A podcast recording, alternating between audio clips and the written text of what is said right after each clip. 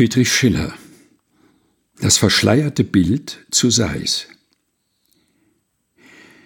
Ein Jüngling, den des Wissens heißer Durst nach Seis in Ägypten trieb, der Priester geheime Weisheit zu erlernen, hatte schon manchen Grad mit schnellem Geist durcheilt. Stets riss ihn seine Forschbegierde weiter, und kaum besänftigte der Hierophant den ungeduldig Strebenden. Was hab ich, wenn ich nicht alles habe, sprach der Jüngling. Gibt's etwa hier ein weniger und mehr? Ist deine Wahrheit wie der Sinne Glück nur eine Summe, die man größer, kleiner besitzen kann und immer doch besitzt? Ist sie nicht eine einzige ungeteilte? Nimm einen Ton aus einer Harmonie, nimm eine Farbe aus dem Regenbogen und alles, was dir bleibt, ist nichts, solange das schöne All der Töne fehlt und Farben.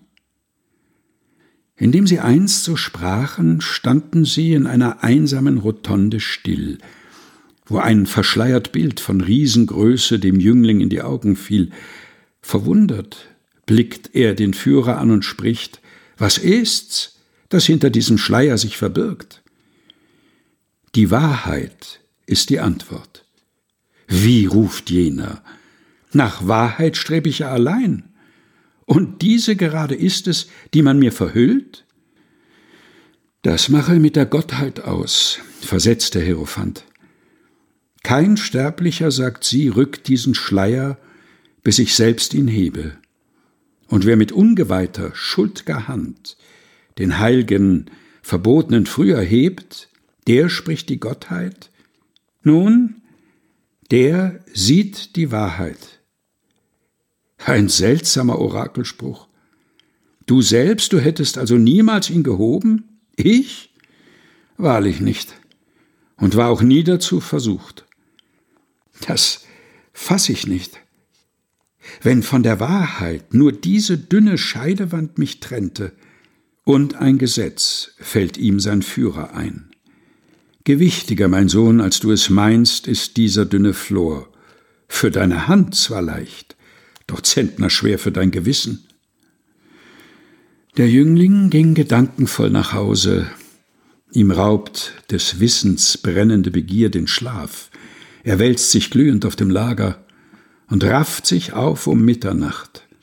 Zum Tempel führt unfreiwillig ihn der scheue Tritt. Leicht ward es ihm, die Mauer zu ersteigen, und mitten in das Innere der Rotonde trägt ein beherzter Sprung den Wagenden. Hier steht er nun, und grauenvoll umfängt den Einsamen die lebenlose Stille, die nur der dritte hohler Widerhall in den geheimen Grüften unterbricht. Von oben durch der Kuppelöffnung wirft der Mond den bleichen silberblauen Schein, und furchtbar wie ein gegenwärtiger Gott erglänzt durch des Gewölbes Finsternisse in ihrem langen Schleier die Gestalt. Er tritt hinan mit ungewissem Schritt. Schon will die freche Hand das Heilige berühren, da zuckt es heiß und kühl durch sein Gebein und stößt ihn weg mit unsichtbarem Arme.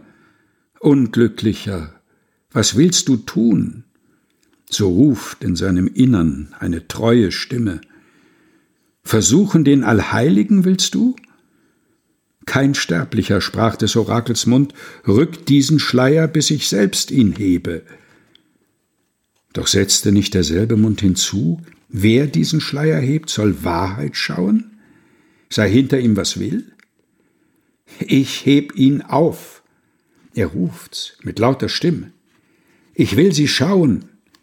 Schauen gellt ihm ein langes Echo, spottend nach. Er spricht's und hat den Schleier aufgedeckt.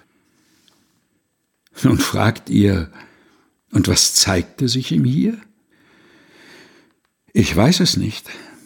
Besinnungslos und bleich, so fanden ihn am andern Tag die Priester, am Fußgestell der Isis ausgestreckt. Was er allda gesehen und erfahren, hat seine Zunge nie bekannt.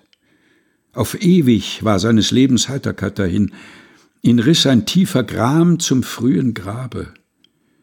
Weh dem, Dies war sein warnungsvolles Wort, wenn ungestüme Frager in ihn drangen, Weh dem, der zu der Wahrheit geht durch Schuld.